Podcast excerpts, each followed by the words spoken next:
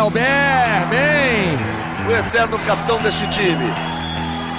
Lá vem ele pro saque. Vai, Nauber, vai, Nauber, vai, Nauber.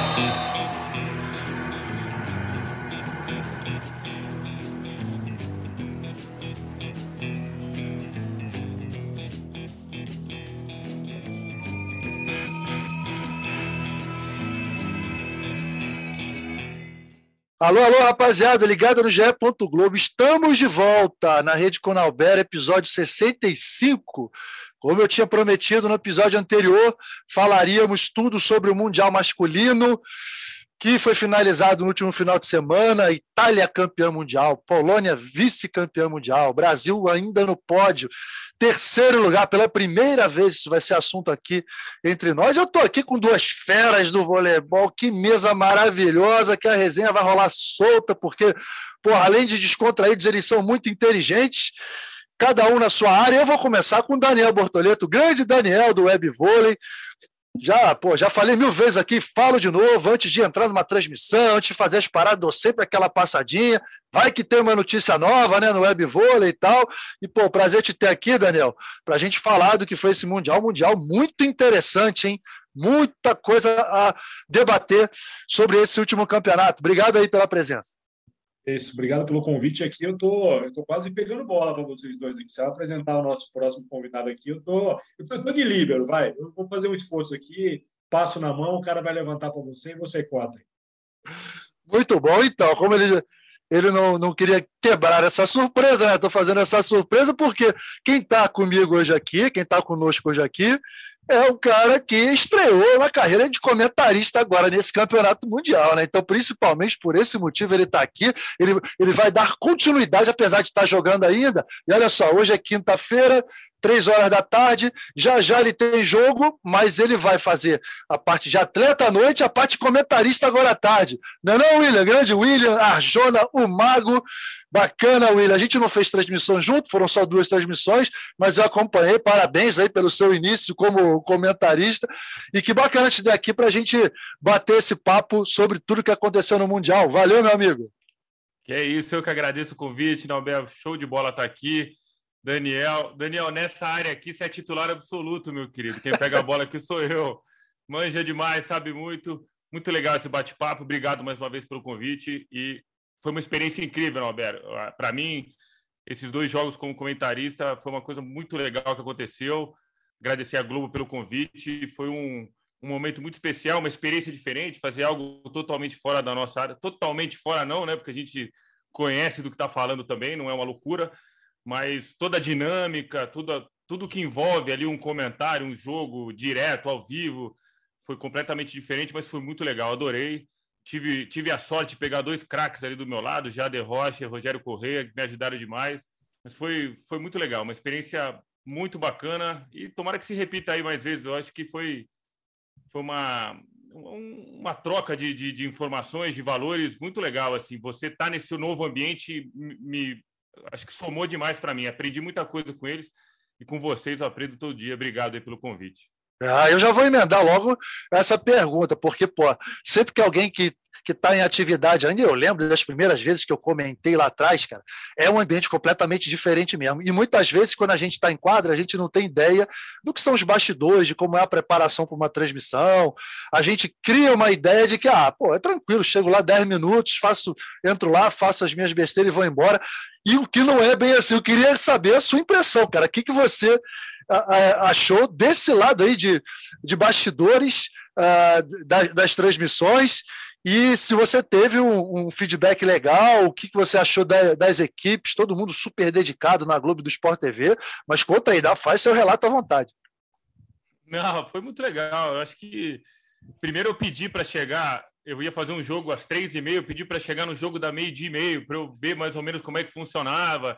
O Marquinho estava fazendo o jogo antes, então, pô, o Marquinho da aula, né, cara? Eu fiquei ali no estúdio, vendo a dinâmica, como que ele levava as coisas, o tempo que ele falava, as coisas que ele, que ele colocava. É, a gente, você, mais do que ninguém sabe disso, tem esse tempo certinho ali entre naquele período entre a bola no chão e o saque, o, o saque, né, voltando para o time, para você fazer o seu comentário, fazer a sua colocação. Então, eu tentei entender, que nem você falou, não é chegar 10 minutos, teve uma preparação, eu estou com um caderninho aqui, eu até trouxe meu caderninho, que eu ah, levei lá, várias anotações. Fui, fui no GG uma semana antes, peguei aquele Volley Metrics, que dá informações de todos os jogadores, estudei os times, enfim. É, me preparei para essa oportunidade. Não foi uma coisa aleatória jogada, não, como você falou. Mas foi muito legal. Acho que todo mundo que envolve né, a transmissão, não só o, o narrador, o comentarista, mas a, a, galera ali por trás, os diretores, os caras falando no seu ponto, vai entrar, vai começar, olha para lá, olha para cá, fala sobre isso, agora fala sobre o Brasil. É muito legal. Assim, e eu acho que o mais interessante para mim foi o nível de concentração que você tem ah. que ter, porque pô, se você deixar passar um segundo ali do que foi falado, não dá mais tempo, você gaguejar, acabou. Então, assim, é, foi muito legal, cara. Acho que foi, foram dois jogos, foram dois jogos 3 a 0 Eu achei muito rápido, achei que o negócio passou muito rápido, mas foi muito interessante, valeu demais. Pô, aí foi aprovado, né, Daniel? Cara, foi bem, time certo. Pô, que nem ele falou, se, se preparou, nada na vida é sem preparação. A gente tem que se preparar, a gente tem que treinar para chegar lá e fazer bonito como ele fez, não é, não, Daniel? O que, que você achou? Cara, só nome não, não, te garante nada, né? Quando você faz uma transição nessa, né? O William ainda está jogando, não é uma transição definitiva, mas é, uma, é, é, é um início de uma transição. E o primeiro jogo foi da Bulgária, não foi, William? O jogo Isso da Bulgária, aí, Polônia e Bulgária. Polônia e Bulgária. Eu estava acompanhando, assim. E, e, e, essa coisa, né? É, vocês trabalharam durante muito tempo, o William ainda enquadra, é, a velocidade de raciocínio é uma coisa que vocês estão acostumados, né? É, porque ali a, a escolha de um, de um, cara que vai atacar no momento decisivo, esse cara está bem, esse cara está mal. É, na hora de comentar, a velocidade de raciocínio é para outra coisa, né? É você ser muito conciso muitas vezes para uma coisa que você tem um tempo determinado, né? É, e o vôlei está muito rápido, né? O vôlei é essa coisa de saca mais rápido, tem reloginho ali, assim, cada vez é mais difícil você até fazer um comentário muito profundo, porque não dá tempo, senão você perde dois ou três pontos ali, mas o cara está aprovado. Ah, muito maneiro. Não, um dia, um dia desse, eu até já prometi algumas vezes, mas a gente ainda não fez, né? Queria fazer um episódio só para contar os bastidores das transmissões. São 12 anos já que eu comento, e, cara, foi cada uma já malando, cada bomba que caiu no meu colo que, pô, cada coisa inesperada, porque a gente está ao vivo ali, né, cara? Ao vivo as coisas estão acontecendo. Aí, só, só para vocês terem uma ideia, no meu primeiro ano de, de como comentarista, fui fazer um jogo em Florianópolis, e, e aí era SESI, o William estava no Cruzeiro aquele ano, SESI e Cimed, né? SESI e Florianópolis, cara. E aí é, o jogo não rolava porque estava escorregando o piso. E aí era um momento, cara, que não tinha que fazer, a gente tinha que ficar ali segurando a, a, transmissão até, até começar o jogo. E foram duas horas, cara. Duas horas ali, a gente sem saber o que fazer. Aquilo lá foi um teste de fogo. Eu falei, pô, cara, se a gente passou hoje, a gente passa por qualquer uma. Mas enfim, tem outras histórias muito legais aí que depois a gente conta. Galera, Mundial. E aí, um geralzão, vai, quero saber de vocês. Agora vamos começar pelo Daniel. O que, que você achou do Mundial de uma forma geral? Eu vou, vou gastar um tempo, lógico, especial para a gente falar do Brasil, mas é, da, da, intensidade do campeonato, da fórmula do campeonato, dos times, um geralzão, um geralzão do Mundial masculino, Daniel. Gostei. Eu achei que a fórmula foi boa. Eu acho que só tem um problema nessa fórmula, que é aquele período de quase uma semana sem jogo. Depois você emenda três, quatro jogos em três, quatro dias. Então, acho que tem algo a melhorar ali naquele espaço entre uma fase e outra é a fase final, mas acho que ficou mais dinâmico essa coisa de oitavas, perdeu, cai fora, quatro, perdeu, cai fora e por aí vai. É, acho que o nível técnico foi muito alto. A gente viu na primeira fase 33, 31, 37, 35, um monte de jogo no 3 a 2 é, E acho que está comprovado que é um momento dos mais equilibrados da história do vôlei masculino mundial. É, fiz aqui uma continha rápida, pegando Olimpíada de Tóquio, PNL, Campeonato Mundial, dos nove lugares no pódio, sete seleções diferentes. Acho que ajuda a entender como esse, esse mundo do vôlei masculino está mais do que equilibrado. É, isso é um debate bom. Isso é um debate bom também, né? Quer dizer, está equilibrado, mas e aí? Está nivelado por cima, está tá no nível mais ou menos, está nivelado por baixo, isso é um debate bacana. Agora, William, essa fórmula aí, cara, o Daniel falou muito bem. Eu adorei a fórmula, só não gostei do tempo que foi jogado. Né? Foi muito tempo para uma fórmula que poderia ser mais enxuta. Uma semana de, de intervalo no meio do campeonato, uma coisa meio esquisita. É, mas você gostou, cara? Eu gostei da fórmula porque você não pode, não tem essa história de ficar acumulando jogo, você vai primeira fase, aí já vai para o mata-mata, e aí jogos com uma carga emocional muito forte. Eu curti, cara. E aí? Eu gostei também. A gente jogou, né, Mundial, você jogou vários aí, eu joguei o de 2018. É. É, e, e, aquela outra forma era muito jogo, né, cara? Muito, viagem no meio era, era, era muito complicado. Eu não acho tão ruim esse intervalo, não, para te falar a verdade. Até porque se você tem algum jogador que está numa condição não tão boa, você consegue ter um tempo para recuperar, dar, dar, dar, um descanso para o cara. É, lógico que aí vai muito. Visão diferente, legal, hein? É, eu acho que é legal, porque você quando eu falei, vai, vai muito do técnico, né? O cara, se o cara quiser ficar treinando cinco dias direto, dois períodos, aí vai atrapalhar, eu acho que não vai ajudar. Agora, se o cara conseguir levar o time, fazer uma academia num dia, faz um treino tático no outro, e vai levando o time gradativamente até chegar na, na, na fase de mata-mata, eu acho que é uma boa fórmula. Eu gostei. Eu, eu sempre fico preocupado, não sei se porque a idade já está mais avançada, eu acho que esse período de descanso é sempre muito interessante, principalmente no campeonato nivelado de alto nível, como é o Campeonato Mundial. Então, eu gostei da forma, achei que foi legal. Agora, sobre isso que o Daniel falou, que está equilibrado, realmente está equilibrado. A gente está vendo que, assim, se for pegar no passado a Olimpíada de Tóquio, os dois times que fizeram a final da VNL não chegaram na final da Olimpíada. Os dois times que fizeram a final da VNL esse ano também não chegaram no Campeonato Mundial. A gente vê aí uma rotatividade muito grande entre as, entre as equipes entre as equipes mais fortes. Só que eu vejo como diferença, e vou lançar essa pitadinha bacana aqui. A diferença é que o Brasil não tem chegado tanto, porque antigamente assim, o Brasil chegava e os outros revezavam. os outros estavam revezando e o Brasil sempre chegava. Hoje em dia o Brasil não está chegando mais.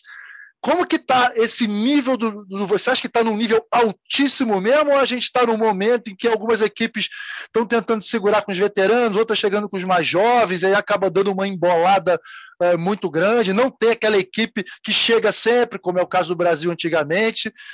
E aí, de nível técnico e de, de intensidade desse campeonato, qual, qual a sua opinião? Olha, eu acho que foi um bom nível técnico, cara. Acho que os times estão bem fortes, estão bem preparados. É, eu acho que vou colocar aqui o caso da Itália, por exemplo, ser campeão mundial agora da maneira como foi. Eu acho que é uma estratégia positiva que eles usaram, que a gente precisa pensar nisso também. A gente sempre foi ah. referência, né? Acho que ao longo dos anos todo mundo queria copiar o que o Brasil fazia. Agora está na hora da gente dar uma olhada para fora e ver o que, que esses caras estão fazendo, ah. que estão chegando dessa forma. Então, talvez abrir mão, abrir mão eu falo, não é que a gente vai abandonar o campeonato, mas dar uma rodagem maior para alguns jogadores que precisam jogar, numa renovação natural que vai acontecer, é, numa VNL, numa, num campeonato sul-americano, num pan-americano, como, a, como a, a, Itália fez, não abriu mão, mas teve, não teve bons resultados em dois, três campeonatos, para depois chegar da forma como chegou, acho que é uma coisa interessante, a gente precisa pensar nisso. Porque se a gente ficar sempre mantendo essa de tem que ganhar tudo, vamos colocar os caras para jogar tudo, não, entra um ou outro, talvez a gente vai ficar sempre batendo nessa na trave, como está acontecendo agora, como você citou, Roberto. Não está chegando. O fato de você falar não está chegando, é o Brasil não está ganhando, porque a gente está chegando, está no pódio, está ali entre os quatro do mundo. É que a nossa, é, a nossa referência como seleção brasileira é sempre primeiro ou segundo, primeiro ou segundo. E a gente sabe que não é assim. A geração de vocês pô, foi fenomenal. A, a nossa bateu na trave, ele ficou em segundo em três, três ligas mundiais, ficamos fora de uma, ficamos em quinto em uma, aí ganhamos a Olimpíada. Então, assim, e, e o equilíbrio foi aumentando. Então, acho que a gente precisa pensar nisso, olhando mais esse cenário da Itália, que os caras fizeram exatamente isso, colocaram a molecada para jogar, passaram um perrengue aí durante dois, três campeonatos e agora chegaram fortíssimos. Eu acho que são grandes candidatos à medalha de ouro olímpica e aí em Paris, viu? Pela, pelo nível de jogo, pela altura dos jogadores, pela qualidade técnica dos caras. Ó, me surpreendeu. A Itália com certeza tá lá na frente, viu? É, você já, já até se antecipou, está aqui escrito, porque esse é um assunto que eu queria falar é, com vocês, colocar o, Dan, o Daniel nessa conversa, e aí já entrando para falar de Brasil, né, que é o que mais interessa aqui, o que todo mundo está tá querendo saber. Ah, e quando eu falei assim de chegar, né, eu não fui tão específico. Chegar foi, eu estava pensando em final mesmo, né? Que a gente viu o Brasil sempre chegando em final. Foram cinco finais de mundial, mais quatro finais de Olimpíada, e aí muitas ligas das, das ligas mundiais, todos os campeonatos, o Brasil chegando ao primeiro e segundo, exatamente o que você falou. E aí, ultimamente, a gente vê uma oscilação um pouquinho maior, né? E as finais mudando bastante. Mas, é, Daniel, sobre isso que o William falou, eu concordo 110%, cara. E concordo assim, para um futuro é, imediato, a partir do ano que vem, se a gente quiser chegar em Paris 2024 bem, com esse elenco, com esse grupo de jogadores que nós temos, aí eu estou falando de jogadores mais experientes, com os mais novos, que ainda não tem essa bagagem toda, ou a gente usa 2023 para botar essa molecada para jogar, ou a gente vai chegar com sérios problemas para continuar mantendo o resultado lá, cara. Não dá para a gente contar né, com esses jogadores mais, é, mais experientes, todos juntos em grande forma. Isso é absolutamente normal, não é? é não é, é, é não é como é que se fala, não é rotular a questão da idade, a questão não é essa. Não é a gente sabe muito bem. Né? É, não é pessimismo e não é rotular para os caras de 35, 37 anos não podem chegar. Lógico que eles podem chegar. Agora, não é normal a gente ver na história aí, saber que, pô, muitos jogadores com uma idade muito avançada eles vão ter dificuldade para se manter fisicamente. A gente precisa de gente mais nova. Essa mescla é super importante. E aí, Daniel, você acha a, a mesma coisa, principalmente agora em 2023? Porque senão, meu amigo, já era eu assino embaixo. Para mim, a última VNL era a VNL do teste. Para mim, aí, o, vamos dizer, um erro de planejamento da seleção foi não aproveitar essa última VNL para colocar essa molecada. Aqui na minha frente eu tenho uma listinha de idade dos italianos. O Janelli tem 26, o Balasso tem 26, é, o Michele tem 20, o Lavia tem 22. Moçada, a gente está falando de uma geração aí que tem três ciclos olímpicos pela frente. Ah. Você pega o time do Brasil que termina a disputa do bronze, é, é todo mundo acima dos 30. O único que não tinha 30 era o Flávio com 29 e o Adriano com 20. Se o Lucarelli tivesse em quadra, era mais um com 30. De novo, é, acho que você falou muito bem, nada contra idade. E a gente tem um cara aqui que está jogando. Exatamente. A, a Carol Gattas foi para a primeira Olimpíada com 40 e continua jogando no alto nível. Hum. Rótulo não é, não é uma questão de rótulo, é uma questão de processo de renovação. Aí eu acho que o Brasil ficou para trás. É, e aí, se a gente for olhar, é, não pode ser coincidência a lesão do Lucarelli, a lesão do Lucão, a lesão uhum. do Alan.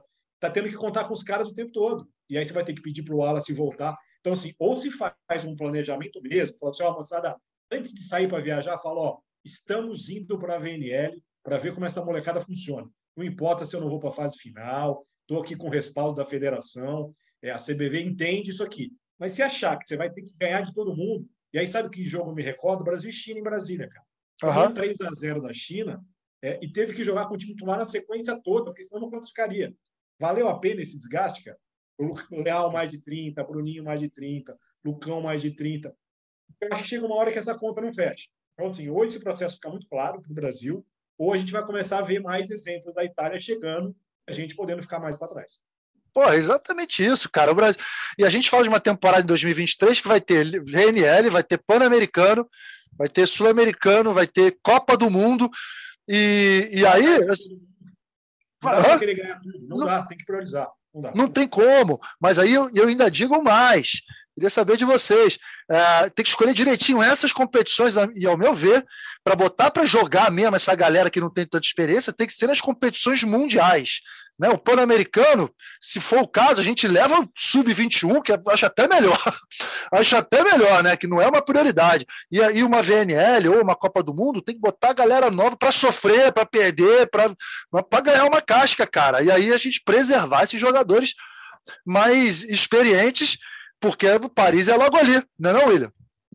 É, eu queria colocar só uma coisa que eu acho interessante que o Daniel falou sobre a, a CBV entender eu acho que entende, o problema é a opinião popular. Porque a gente tem uma cultura esportiva que não permite a gente, principalmente é. no voleibol, de ter maus resultados. E não é assim que funciona. A gente acostumou mal, a geração do Nobel acostumou a gente muito mal. Então, assim, aqueles caras eram avatares, né? A gente fala, pô, os caras ganhavam tudo, tinha que ter uma estátua lá no, no, no aeroporto de Guarulhos, tinha que ter uma estátua dos caras. São 10 anos de hegemonia, cara. Isso aí a gente sabe que nunca mais vai acontecer, ou dificilmente vai acontecer. Então, assim, a opinião popular conta muito também em relação a isso, como o Zé Roberto fez no começo. Primeira entrevista que ele deu, ele falou: paciência com essas meninas, cara. Isso aí. A gente precisa é, botá-las para jogar e para rodar, e foi uma surpresa, chegaram bem lá. Então, assim, acho que foi até mais do que ele imaginava. Criou uma expectativa agora muito maior para o Mundial, mas enfim, ah. a gente precisa amaciar a carne fora do ambiente voleibol. Acho que isso é importante também. É isso. Eu acho importante, pegando o gancho do que o William falou, eu acho que esse bronze acho que vai ajudar um pouco o brasileiro também a valorizar uma medalha que não é de ouro.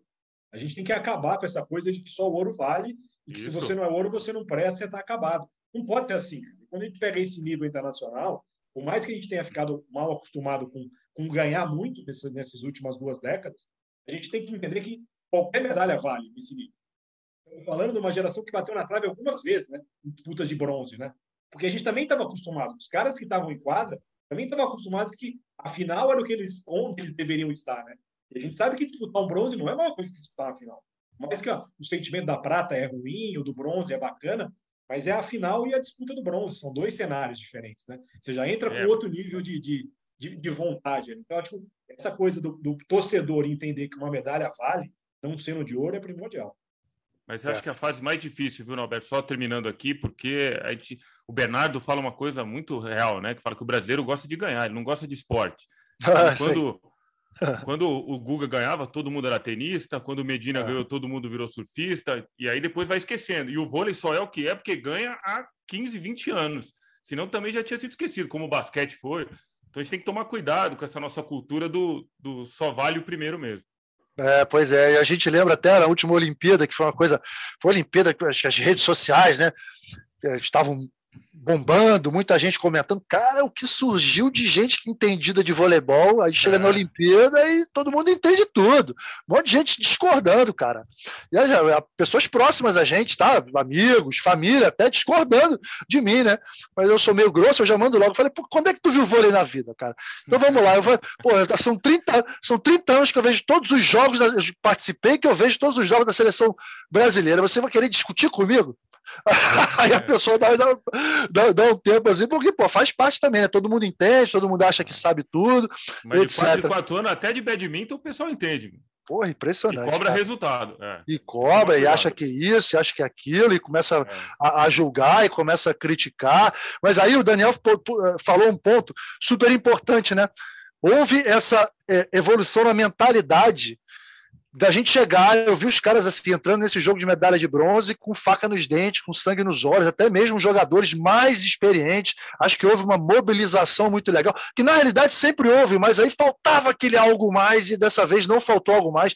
Foi a primeira vez somente em mundiais e Olimpíadas que o Brasil conseguiu disputar um jogo de medalha de bronze e vencer. Aí a gente fala mundial de 86, perdeu para a Bulgária, 3 a 0. Mundial de 90, perdeu para a União Soviética, 3 a 0. Mundial de 98, perdeu para a Rússia, 3 a 1. Isso em mundiais, né? Era a quarta vez em mundial. Ainda tem as duas disputas de bronze que a gente perdeu para a Argentina e a Olimpíada. Então a gente tem que enaltecer esse feito, dar valor à medalha. E assim, o Brasil passou o campeonato, eh, perdeu uma partida por 3 a 2 ganhou todos os outros jogos, perdeu uma partida por 3 a 2 Pô, se isso não tiver bom, se a gente não tiver dentro, né? Entre os melhores, meu amigo, não sei mais o que, que é isso. Eu queria falar de destaques individuais. O que, que vocês. O uh, que, que vocês acharam que no Brasil realmente deu conta do recado? Alguém surpreendeu? Quais foram os, os grandes nomes do Brasil nesse Mundial? Quem quer começar agora? Peraí, deixa eu só falar uma coisa, que você citou aí dessa entrada dessa, da, da medalha de bronze ah. um bastidor aqui. Eu falei com o Wallace depois do jogo da Polônia, da, da Polônia. Eu falei com ele, estava chateado com a derrota, pô, o jogo estava bem. Ele falou, abre aspas, ele falou assim, ó, não vou sair com o mesmo gosto da Olimpíada. Ó, oh, que maneiro, cara. Que era o jogo seguinte contra a Eslovênia, medalha de bronze. Foi exatamente essas palavras dele. Eu falei, pô, vocês estão na pegada. Ele falou, cara, não vou sair com o mesmo gosto que eu saí da Olimpíada. Então, demonstra aí a atitude que os caras estavam para jogar esse jogo. Pô, já emenda logo aí, vai. Fala aí do. do... Você falou do Wallace. Quem, quem mais Cara, chamou muita atenção nessa campanha nossa? Ah, eu achei que o Léo fez uma, uma, excelente, um excelente campeonato. Eu acho que o Cachopa surpreendeu. Surpreendeu, sim, já vem jogando muito bem, foi campeão da Superliga agora. É, mas a gente sabe que entrar numa seleção brasileira, assumir um posto ali não é fácil. Ele entrou bem, entrou comandando, entrou. É, como é que eu vou falar assim? Ele, é, Personalidade. Uma né? característica. Hã? Personalidade ele mostrou, né? Personalidade, é isso. E preciso, né? Então, com essa precisão que ele entrou, ele deixou o time muito confortável. Então, para mim, ele foi um cara que foi fundamental também nessa, é, nessa crescente da seleção aí na, nesse campeonato mundial. O Leal jogou melhor, jogou mais solto, a bola um pouquinho mais confortável. O próprio Wallace já tinha jogado com ele aí na, na temporada passada. Então, acho que ele foi um destaque. E para mim, o melhor jogador do Brasil foi o Thales. É, jogou muito, foi muito, foi bem jogou demais. Muita bola, um cara que sempre está aí, né? Meio que vai ou não vai, críticas e muita crítica em cima dele. Cara, ele, passar, eu já sabia que ele passava demais. Jogamos um Mundial também junto. Agora, o que ele defendeu, o que ele ajudou o time, cara, me surpreendeu assim, foi um baita jogador. Para mim, foi para mim o um grande destaque do Brasil foi o Thales. Sensacional. E aí, Daniel? É, para mim é o Thales. É, a gente estava fazendo aqui um exercício de, de web vôlei de escolher a nossa seleção no Mundial, se ela batia com a seleção da Federação Internacional. Para mim, faltaram dois nomes. Faltou o Lavia na ponta, para mim, podia até ter sido o MVP, ficou muito ah. bem com o Gianelli, mas o Lavia jogou demais, para mim, entraria no lugar do Semeniuk. E, para mim, o livro seria o Thales no lugar do Balaço. Essas seriam as minhas mudanças em relação à seleção do campeonato. É, eu acho que o Thales, eu acho que, assim, no fundo, a maioria, seja aí de jornalistas, críticos, e esse cara que está na internet o tempo todo, na maioria o hater, é, tem que dar o braço a torcer, porque assim, em algum momento todo mundo o Thales. Como ele é muito na dele, ele não tem rede social, ele é muito low profile, ele absorveu esse negócio de alguma forma que só ele sabe dizer. Pô, né? e, e, e, não que o Mike não merecesse teste. Hein? Eu acho que aqui a gente tem dois líderes que podem, em algum momento, estar no mesmo nível e sendo dois dos melhores do mundo. E o Thales, com essa deficiência que ele tinha de, de defesa, acho que o que fez a, a, a diferença foi o momento que a, a, a CT definiu que não ia ter revezamento o negócio de revezar, cara, você deixa os seus dois na, na, na, zona de conforto. A partir do momento que ele falou assim, eu tenho que defender também, ele passou a defender. Não que ele não saiba, mas ele sabe que tem que aprimorar. Eu acho que ele virou um outro jogador, né? Um livro completo que todo mundo esperava, né? Que todo mundo esperava. O cara que passa o cara que defende. Então, para mim, é um cara que sai grande desse, desse Mundial atrás. Cara, e mais uma vez a gente falando de rótulos, né? Mas me incomodava demais. Quem acompanha a gente nas transmissões sabe essa história desse revezamento, porque rotularam criaram uma definição de que o Thales é um ótimo passador, mas não é um bom defensor, e que o Mike é um bom, um bom defensor, mas não é um bom passador. Caraca, onde é que está escrito isso, cara? Que o Mike não pode ser um grande passador e que o Thales não pode ser um grande defensor. Agora precisam jogar, né? Precisam, senão eles ficam ali fazendo só um fundamento, aí vai ser isso mesmo, a vida inteira, né? Então, assim, a gente já meio que começou uma preparação para Paris 2024. A partir de agora, a gente tem que ter disputa de posição, lógico. Um dos nossos segredos ao longo do tempo foi a competitividade interna, essa disputa de posição. E vai ter essa disputa entre o Thales e o Mike. Agora, deixa o Mike jogar o tempo todo e deixa o Thales jogar o tempo inteiro, que aí a, a, a, a disputa de posição vai ser em função disso. Vai ser, quer mudar? Ai, beleza, muda no meio do jogo, mas o cara entra e joga nos dois fundamentos, cara. Que aí é uma maneira da gente ver realmente qual, qual o líbero que a gente tem e está preparando para os 12 jogadores da Olimpíada. Não é não? Porque uma coisa é uma Olimpíada com 12 jogadores, outra coisa são todas as outras competições com 14 jogadores. Então, pô, essa história. E o William que está com o Mike no Minas, né, sempre. Ô, William, pô, trata de empurrar o Mike nesse sentido aí. Meu irmão, não tem essa história de que você não passa, não. Você vai passar aqui, vai mostrar, e aí vai botar tudo para cima. Joga esse moleque para cima aí, cara, porque. Eu, né? Diz aí. E ele tá passando pra caramba, velho. Tá passando demais. Eu acho que evoluiu muito. A grande questão, os dois estão muito parecidos hoje. Estão muito parecidos. A grande uhum. questão é o tempo de quadra que tem um e tem outro. Acho que é aí que tá a dúvida, né?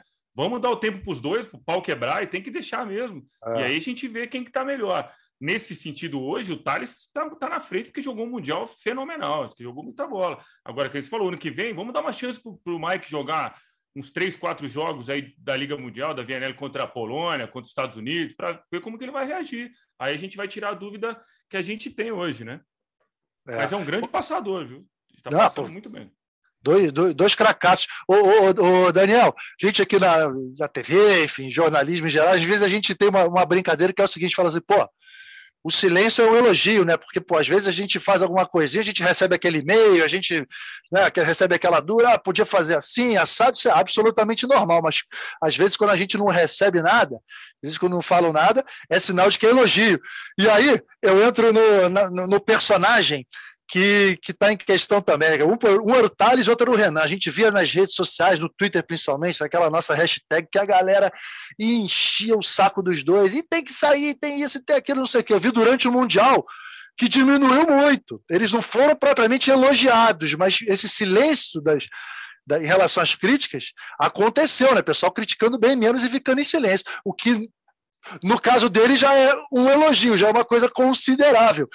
E, pô, Renan, Renan, assim, eu, eu, na minha opinião, ele foi muito bem nesse campeonato.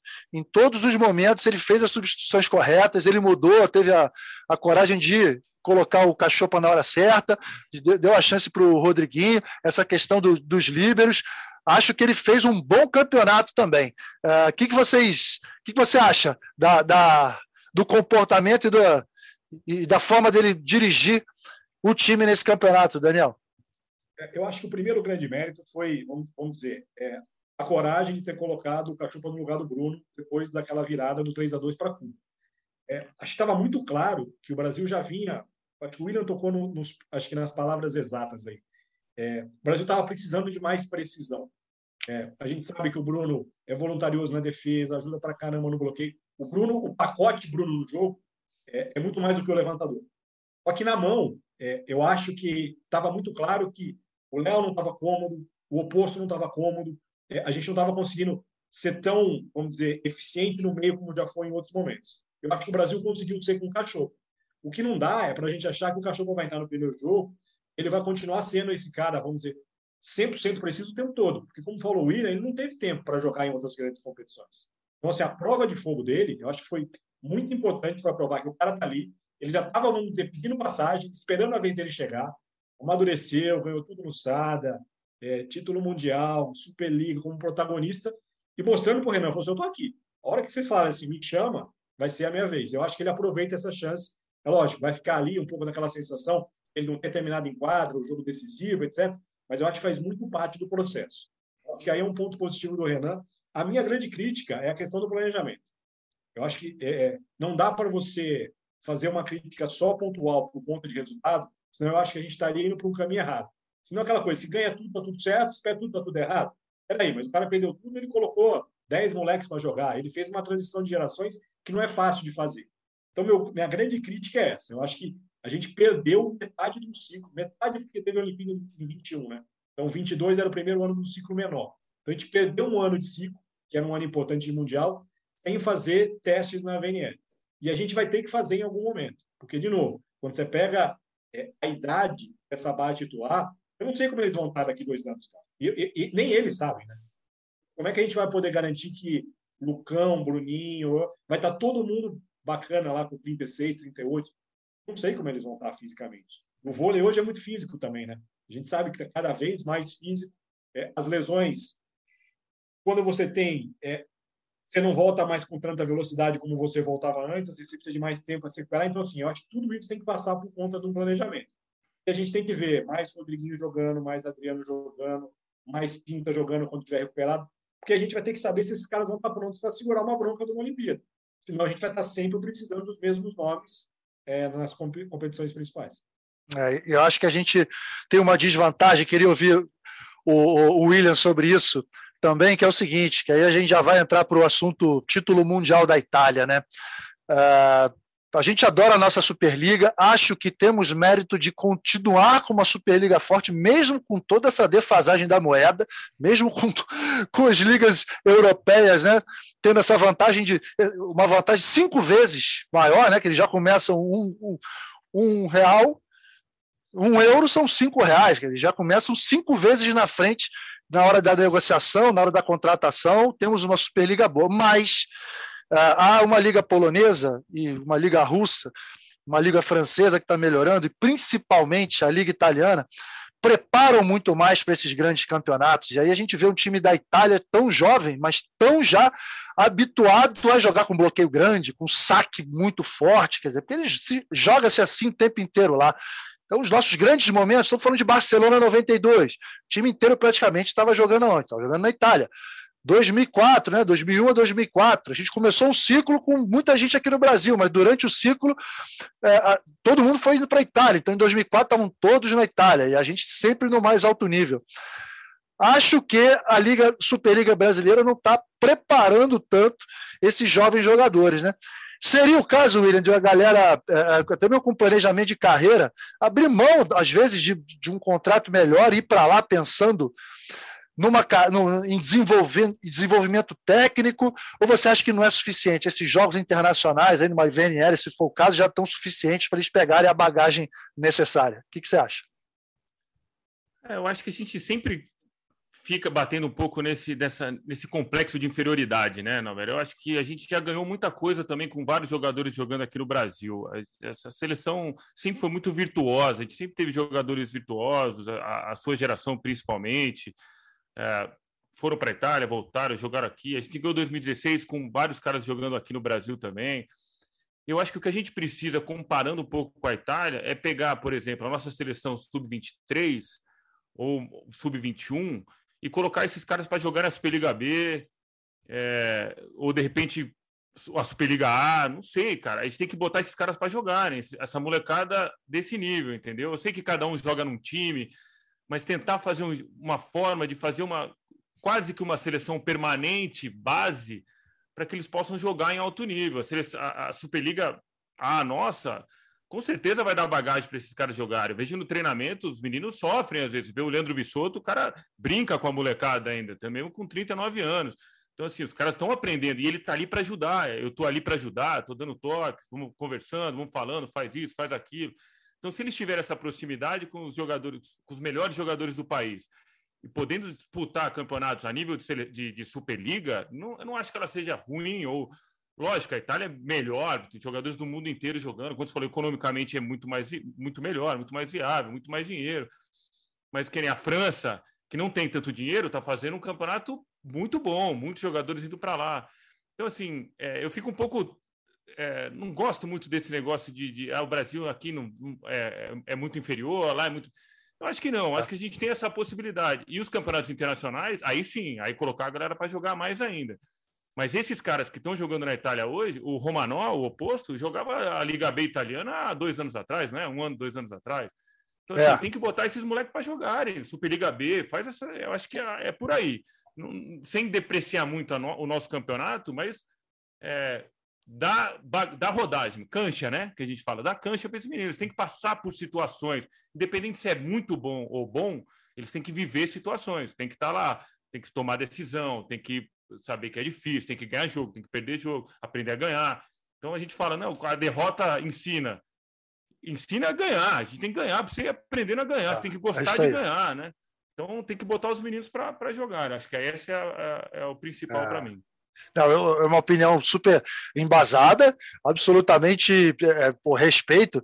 Agora, é, sei lá, porque a gente traz um pouquinho da nossa experiência também, né, cara? Então, assim, é, eu lembro que é, o meu grande salto na carreira e de outros jogadores também da minha geração foram justamente quando a gente começou a ter, entre aspas, uma final por final de semana, porque eu vejo assim, os times brasileiros, os, quatro melhores, ali, os três, quatro melhores, são ótimos times, cara. Tanto é que o Cruzeiro ganhou todos esses títulos mundiais atropelando os italianos, né?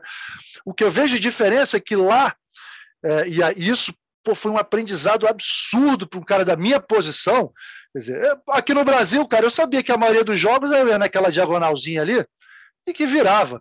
Cara, lá é o seguinte, três jogos fazendo aquela diagonal, meu irmão, no quarto jogo já não cai mais. Eu tinha que, eu tinha que me virar com os bloqueios gigantescos, que é do último lugar, do primeiro ao último lugar. E aí você tem as Copas Europeias, quer dizer, tem uma série de situações que fazem amadurecer um pouco mais. Então eu vejo, eu vejo por exemplo, nesse campeonato, Uh, o, o, Adriano, o Adriano é jovem ainda, ele ainda tem, precisa se acostumar a jogar nesse nível forte fisicamente. O Rodriguinho deitou, rolou aqui na, na, nossa Superliga. Aí, mas aí quando pegou um bloqueio mais pesado, ele viu que pô, aquela bola reta ali não vai, ah, o pessoal toca, o pessoal toca e amortece. Quer dizer, são, isso precisa precisa de hábito, precisa estar jogando sempre nesse, nesse alto nível né, físico para poder se, acostumar. Mas, mas é isso, né? Aí você, é, para falar como não é uma verdade absoluta, o Wallace nunca jogou na Liga Italiana, jogou só na Turquia e foi o jogador que foi, né? Então, enfim, há casos e casos, mas acho que no geral seria legal, seria legal assim, o pessoal é, olhar um pouquinho lá para fora no, na questão de desenvolvimento de carreira, até mesmo maturidade, de ir para fora do país e passar lá perrengue, enfim, uma série de coisas. Não, Daniel, me estendi aqui, mas eu acho, enfim, é, é um debate interessante. É um debate interessante isso. O que você acha, Daniel?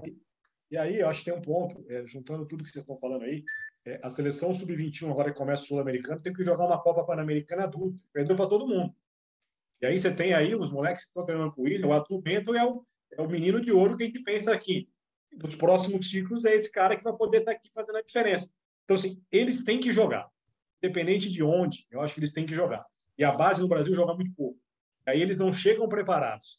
Aí as pessoas perguntam, ah, por que, que na Itália o, o Micheleto só tem 20 anos? O cara já é campeão mundial igual você, infanto, juvenil e adulto, com 20 anos. É, os brasileiros jogaram o que até agora, com 20 anos? Muito pouco. Ah, então, assim, eu acho que falta jogar no Brasil. A gente teve pandemia, eu entendo. Você tem um monte de coisa, nossos problemas financeiros, mas a base tem que jogar. E aí, é, a solução é ter um clube Itália. O vôlei feminino italiano, para mim, é um grande exemplo. Uhum. Como eles começaram a ressurgir foi, ó, vamos juntar todas as meninas aqui no mesmo espaço, daqui a pouco elas vão para os clubes, mas a gente vai ter que fazer um trabalho com elas para elas poderem jogar. Porque eles tiveram problemas também, cara. A Itália, assim, até é, o ano 2000, é, só tinha dois estrangeiros por time. Então, assim, todos os italianos jogavam. E aí, de repente, passou, abriu a comunidade europeia. Pode ter quantos estrangeiros quiserem. Aí faz aquela conta lá, tem que ter três italianos em campo só. Eles começaram a ter dificuldade de botar os jovens para jogar nas principais ligas. Só tinham os melhores do mundo, só os estrangeiros. E eles ficaram um maior tempão sem sem revelar jogadores e sem formar um grande time. Aí formaram o Clube Itália, fizeram todo um trabalho de base e com a condição de que esses garotos entrassem nos grandes times para poder jogar. Aí voltaram a esse cenário. Enfim, a gente tem que. Foi o que o William falou, né, cara?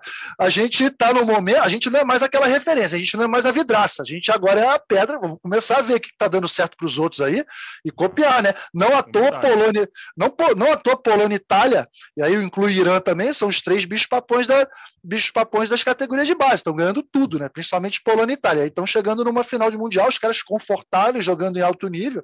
Vamos olhar aí, galera. Vamos olhar, vamos olhar, porque essa galera tá, tá fazendo, pô. Não vamos deixar passar, não. É, Olha só. Tem que ter umidade, tem que entender o que os caras estão fazendo também. É isso aí. É isso, é isso aí. Galera, então, dois, dois últimos assuntos aqui.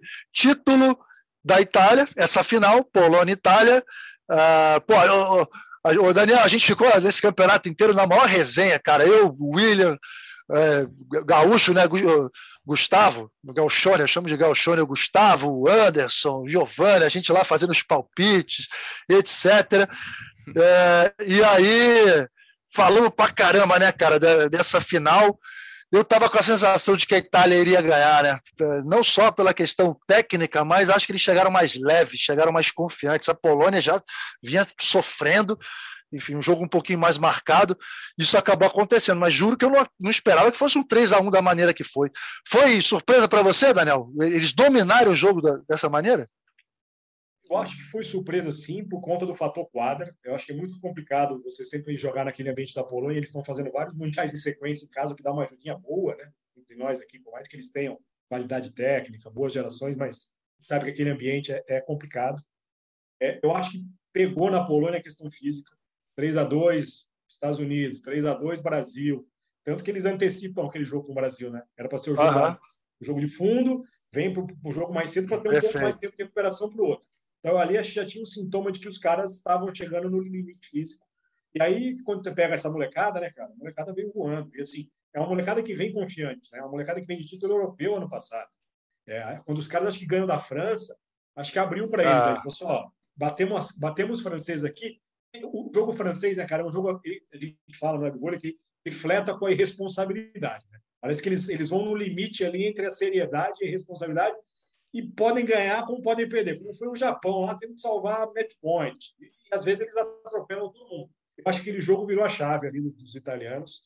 É, Para mim, a maior surpresa é ter sido campeão sem o Micheleto ser protagonista.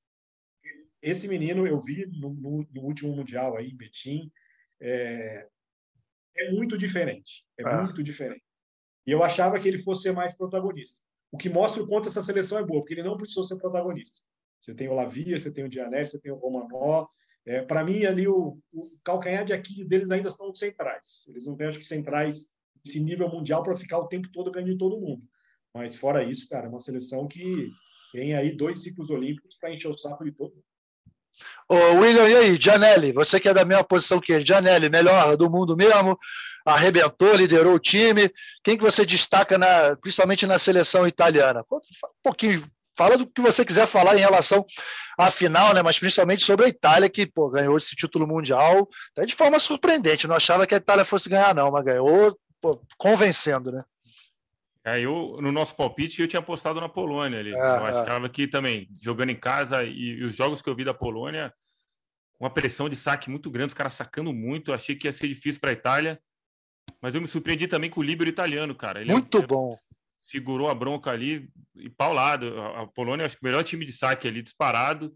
Os caras seguraram e aí nas pontas os caras são grandes, rodaram muita bola boa mesmo. Tanto o Miqueleto, o Lave também e o Romanó. Cara, impressionante os meninos. Eu falei com o Vinhedo ao vivo ali na hora do jogo, ele falou, William, o time dos caras parece um time de avatar, mesmo. Os caras são gigantes, os caras rodam a bola lá em cima, é magrão, tudo magrão, né? Esguio. Então, assim, é impressionante o que os caras estão jogando. E o Gianelli tá amadurecendo demais, né, cara? Eu lembro que a gente jogou um campeonato mundial aqui, quando eu estava no Cruzeiro ainda, a gente conversou um pouquinho. É, era um garotão, e você viu. Eu achei que a final ele jogou muito sossegado, cara. Eu não sei se o motivo, o passe estava na mão, ou ele. Cara, o cara fez oito pontos, atacava a bola de tudo quanto é. Teve jogada que ele atacou duas bolas, cara. Bloqueio voltou, ele veio de. Então, assim, você vê que ele estava à vontade, o cara estava muito à vontade.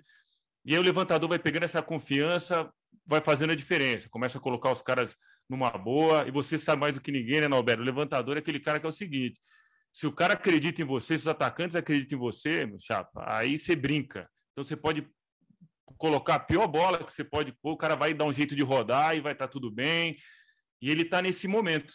É, até para o seu cara mais experiente, às vezes, se a bola não está tão boa, os caras se viram, rodam a bola e, porra, tá ótimo, aí vão para outra e tá tudo bem. E ele tá solto, cara. É, para mim foi muito nítido isso.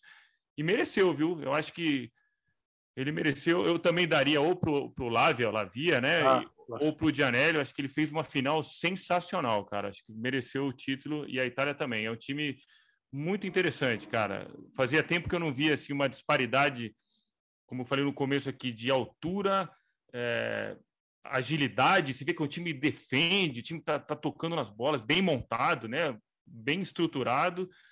E com alcance, né? Que hoje, como o Daniel falou antes, o voleibol está muito saúde. Então, é um time muito interessante e mereceu esse título. É, agora vamos ver. Fala, Daniel, manda. Uma dúvida minha aqui, ó. Vocês que, que entendem do riscado aí. É, que diferença faz ter dois canhotos que são protagonistas no ataque, Romanó e Micheleto? Outro time é muito mais difícil marcar. Isso, isso deixa alguém com um diferencial muito maior do que os outros? Ou você se encaixa tranquilamente depois de 10 minutos de jogo?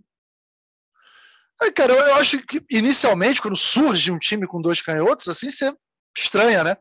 Acha mais difícil, mas tudo é questão de costume. Esses times eles vão jogar tanto um contra o outro que acaba acostumando. Você não acha, não, William?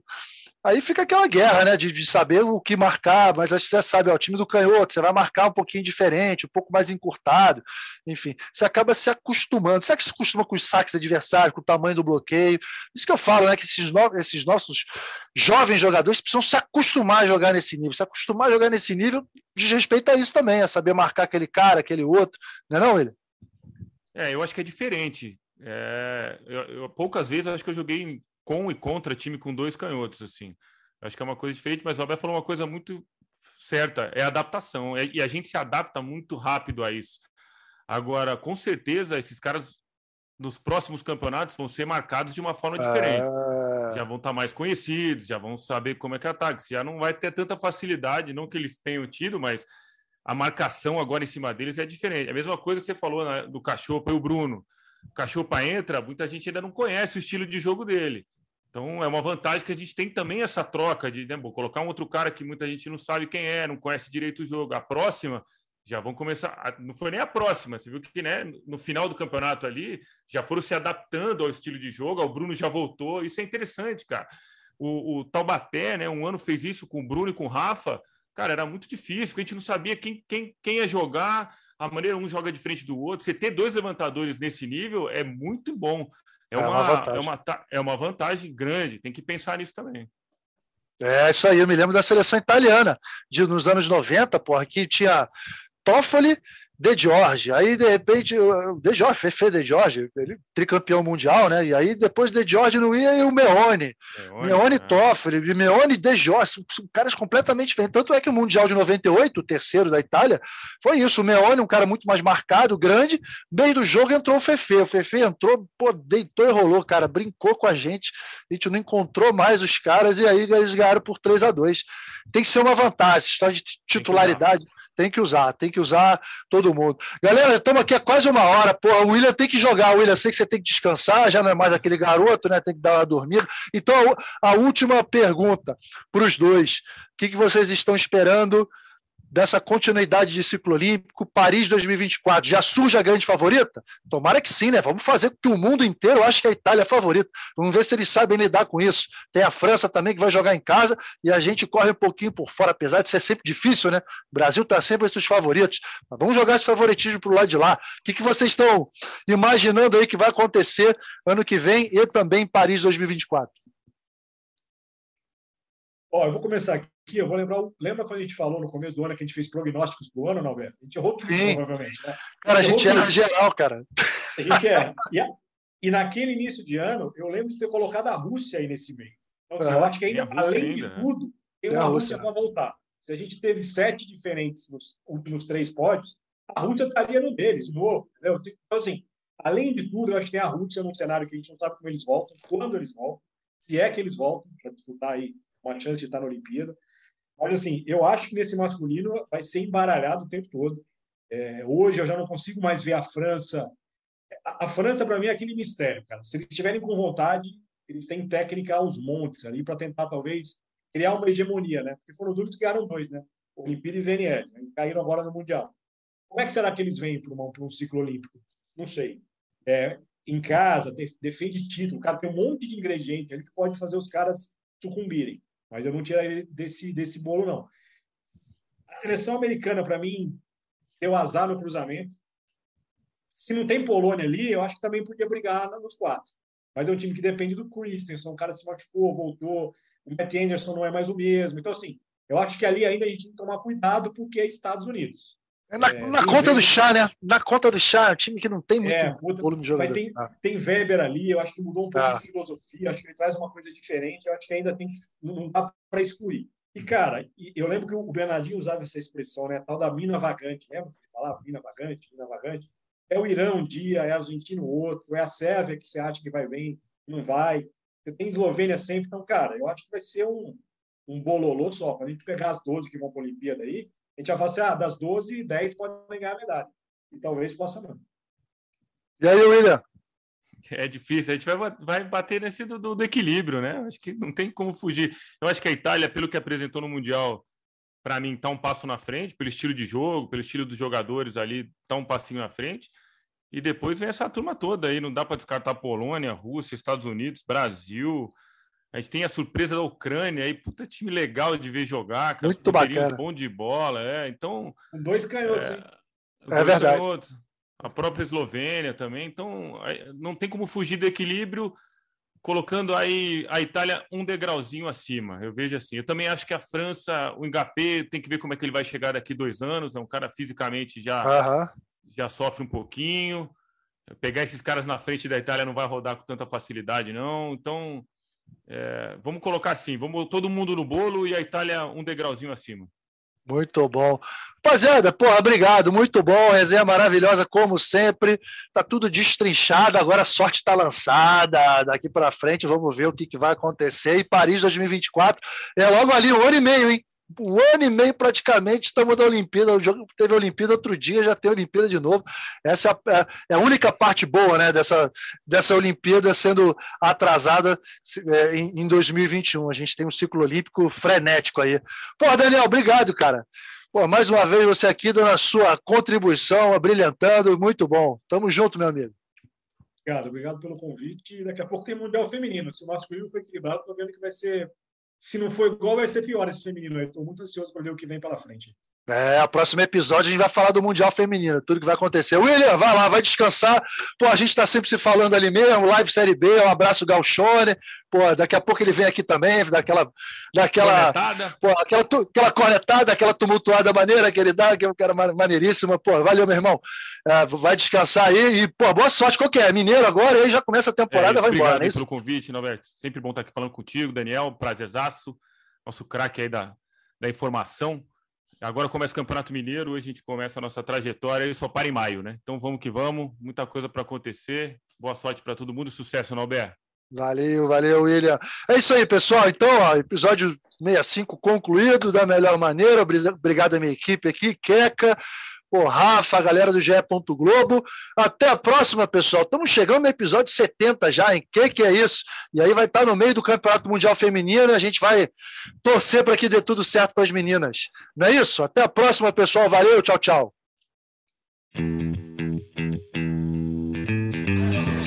Albert, bem! O eterno capitão deste time. Lá vem ele pro saque. Vai, Nalber, vai, Nalber, vai, Nalber.